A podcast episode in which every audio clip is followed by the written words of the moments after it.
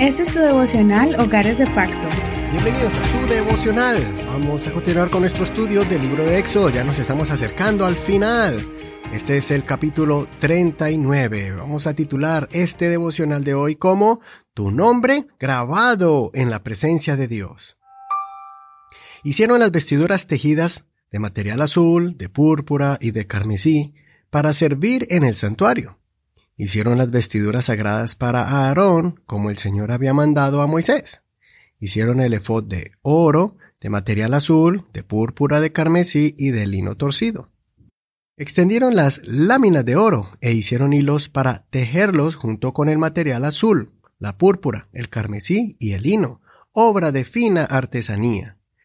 Le hicieron hombreras que se juntaban sobre él en sus dos extremos para poderse unir. Su ceñidor para ajustar el efod, el cual está sobre éste, era de la misma hechura y de los mismos materiales oro, azul, púrpura, carmesí y lino torcido, como el Señor había mandado a Moisés. Labraron las piedras de ónice con engastes de oro alrededor. Fueron grabadas con grabadura de sello, con los nombres de los hijos de Israel.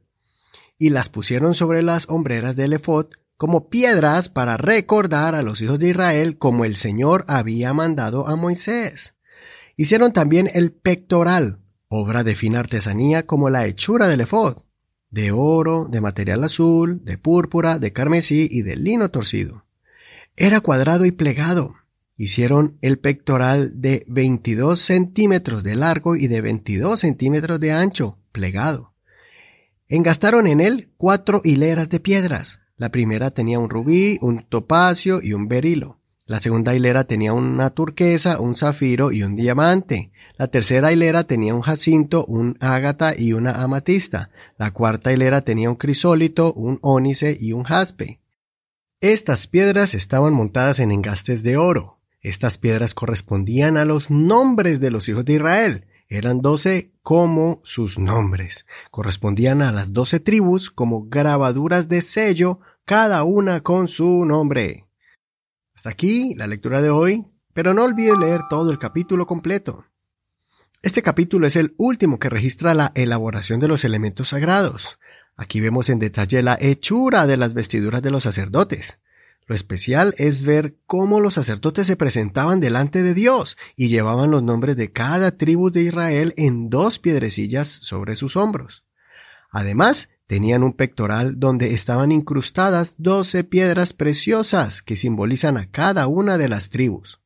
Esto es muy significativo, el que Dios tenga una representación de su pueblo constantemente en el pecho del sacerdote, para que interceda por el pueblo continuamente, y que los represente con piedras preciosas. Esta es la forma en que Dios ve a sus hijos, como joyas preciosas por su belleza y su valor. Más adelante, cuando el pueblo iba a ser castigado y llevado en cautiverio, Dios prometió a su pueblo que nunca se iba a olvidar de ellos, aunque estuvieran sufriendo las consecuencias de sus pecados, pues Dios dijo que los llevaba marcados en sus manos. Así como está escrito en Isaías capítulo 49, desde el verso 15, dice, ¿acaso se olvidará la mujer de su bebé y dejará de compadecerse del hijo de su vientre? Aunque ellas se olviden, yo no me olvidaré de ti He aquí que en las palmas de mis manos te tengo grabada, tus murallas están siempre delante de mí. Tus edificadores vendrán a prisa y tus destructores y desoladores se irán de ti. Qué lindo es el Señor y qué promesa tan grande para Israel. Y de la misma manera que Dios tenía a Jerusalén grabada en sus manos, también simboliza la forma en que Dios nos lleva a nosotros, los que somos de diferentes razas y naciones. El Señor Jesucristo es nuestro sacerdote, Él es el sumo sacerdote por excelencia, y al entrar al cielo, después de haber resucitado, cada uno de nosotros estamos en la mente de Dios, representado en cada una de las marcas que Jesucristo recibió al ser crucificado. Es por eso que cuando Cristo resucitó de entre los muertos, Tomás pudo ver y tocar esas heridas. ¿No te has preguntado por qué Dios no removió esas marcas de su cuerpo? La respuesta es porque Esa es la señal del pago que Dios tuvo que pagar por nuestra libertad. Esas marcas de sus heridas somos tú y yo. Por nuestros pecados Él fue crucificado, pero por medio de su crucifixión, muerte y resurrección, le quitó toda autoridad a la muerte y al infierno, y le quitó el poder sobre nuestras vidas a Satanás. Cada persona que se acerca a Jesucristo para reconocerlo como su único Salvador y se convierte en un verdadero adorador, su nombre es escrito en el libro de la vida, tallado y marcado para que no sea borrado, siempre y cuando seas fiel hasta el final, pues la sangre de Jesucristo y sus marcas son las tallas similares con las que tallaron los nombres del pueblo de Israel en las piedras de ónice. El Señor conoce tu nombre y los nombres de cada uno de los miembros de tu familia. Él conoce tus necesidades, tus ansiedades, tus preocupaciones, tus proyectos y tus anhelos. Él nos conoce muy bien.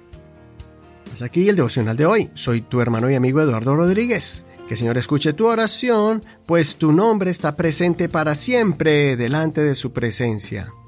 Te recomiendo que escuches la canción Jesucristo es tan grande del cantante Carlos Augusto del álbum Ayer, Hoy y Siempre. Gracias por escuchar este devocional, por compartirlo con tus amistades. Recuerda que estamos en Facebook como Hogares de Pacto Devocional. Ahí puedes escribirnos o también compartirlo con tus amigos en esta red social. Recuerda que estamos en cualquier plataforma de audio como Spotify, Google Podcast, Apple Podcast de manera gratuita y puedes descargar esta aplicación y buscar este programa y también todos los devocionales anteriores. Que el Señor te bendiga en este hermoso día.